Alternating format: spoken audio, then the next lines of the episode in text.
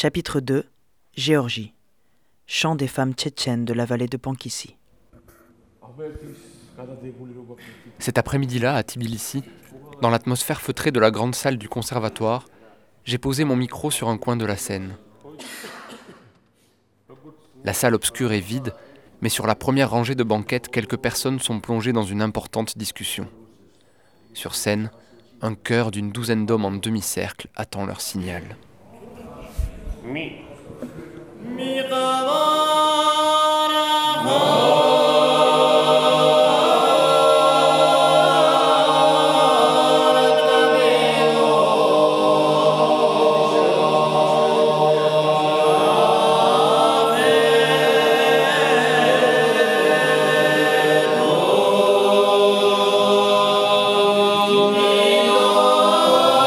Comme tous les deux ans, de nombreux ensembles polyphoniques des quatre coins de la Géorgie ont rejoint la capitale pour présenter le répertoire de leur région au public du symposium des polyphonies traditionnelles. Le regard fier, dague à la ceinture et cartouchière sur la poitrine, les chanteurs font une démonstration de force des riches traditions musicales de leur village. Ces voix belles et puissantes, étagées sur plusieurs niveaux, semblent pulvériser les murs du conservatoire et monter jusqu'aux neiges éternelles des plus hautes cimes du Caucase. C'est pour moi la première fois que j'entends une telle musique, et je reste sans voix, dans l'obscurité, les yeux rivés sur la scène. J'en oublie que les chefs de chœur au premier rang mènent les répétitions d'un air sévère, car la première du symposium c'est ce soir, et les chœurs devront être irréprochables devant le public de la capitale.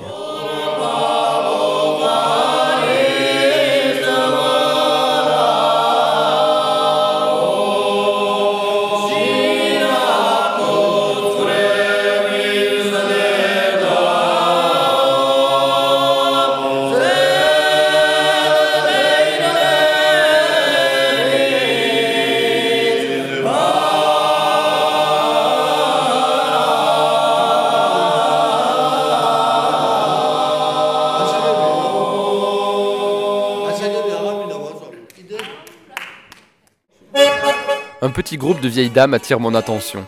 Peut-être autant par leur entrée fracassante et désordonnée sur la scène, elles s'en mêlent dans leurs jupons, cherchent leurs instruments et impatientent les chefs de chœur, que par leur musique incroyable qui se différencie de tous les autres ensembles. L'accordéon et la balalaïka sur les genoux, les musiciennes entonnent des chants sauvages et endiablés qui semblent venir d'ailleurs.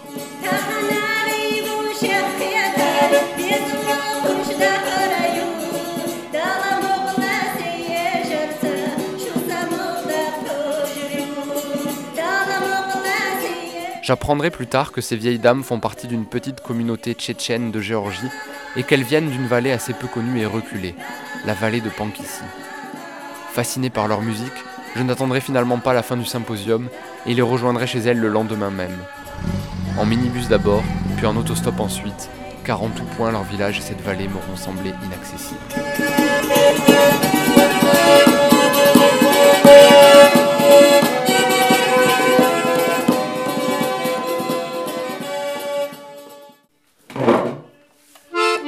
Taïssa me tire une chaise et m'assoit devant elle.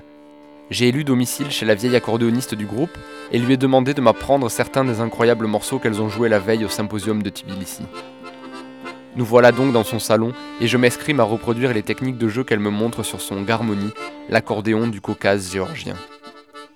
Il faut ouvrir et refermer le soufflet de manière saccadée pour produire le rythme, ce fameux rythme ternaire endiablé qui accompagne leurs chansons et fait virevolter tous les danseurs du Caucase.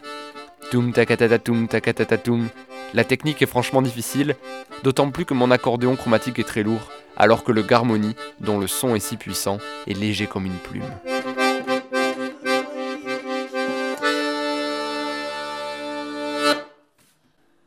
Ah.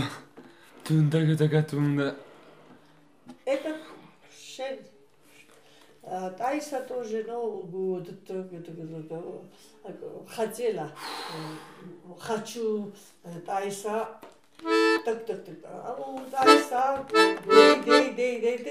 Taïssa essaye de me dire qu'elle non plus n'est pas très bonne à la technique d'accompagnement de tchétchène, alors qu'entre nous elle s'en sort bien mieux que moi. Elle me dit que la seule façon d'y remédier est le travail, et je la rejoins sur ce point. Rabota, travail. Je vais en avoir besoin si je veux tenir ce rythme ne serait-ce qu'une minute.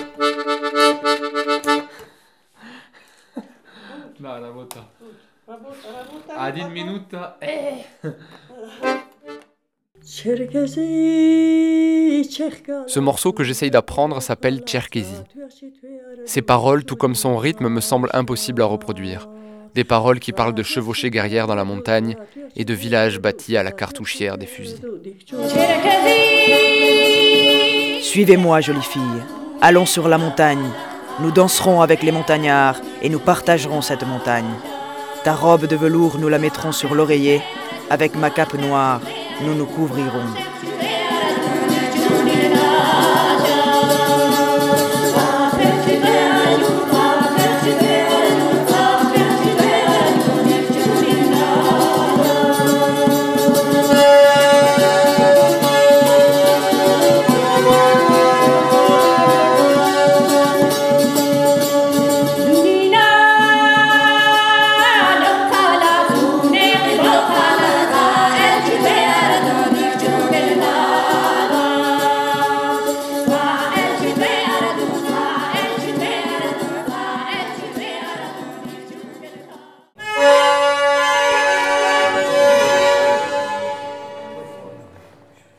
Taïssa vit avec sa fille Malra dans ce petit village qui ne figure même pas sur les cartes de Géorgie.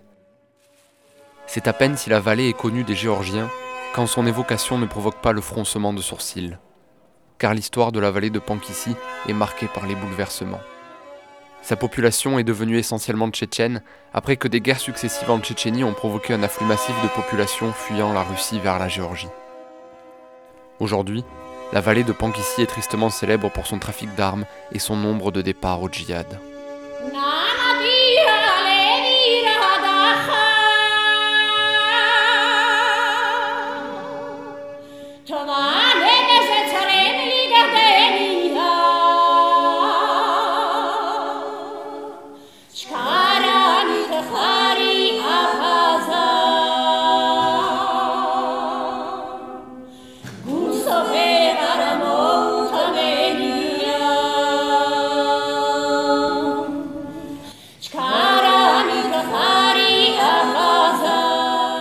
Ce contexte, Taïssa et son ensemble s'évertuent à perpétuer l'héritage oral et musical de leur peuple, mais aussi et surtout à promouvoir un message de paix au sein de leur communauté.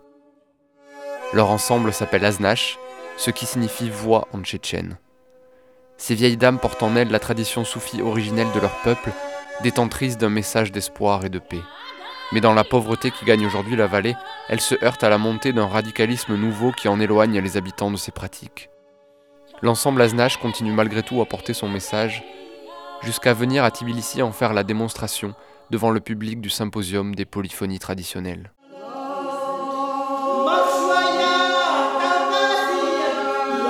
Marshoya Kafkazia. Ces mots que les musiciennes d'Aznash ont répétés en litanie sur la scène du symposium signifient paix dans le Caucase.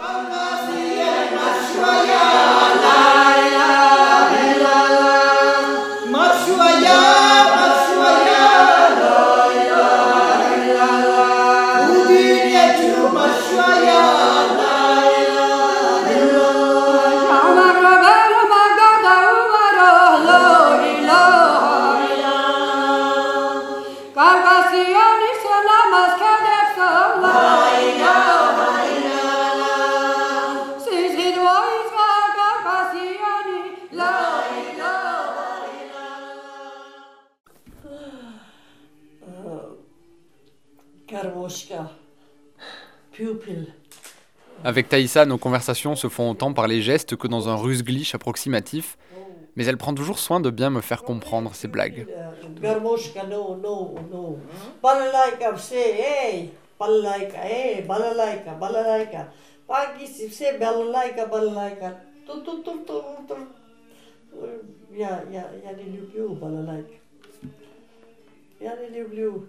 Я знаю играться, не хочу.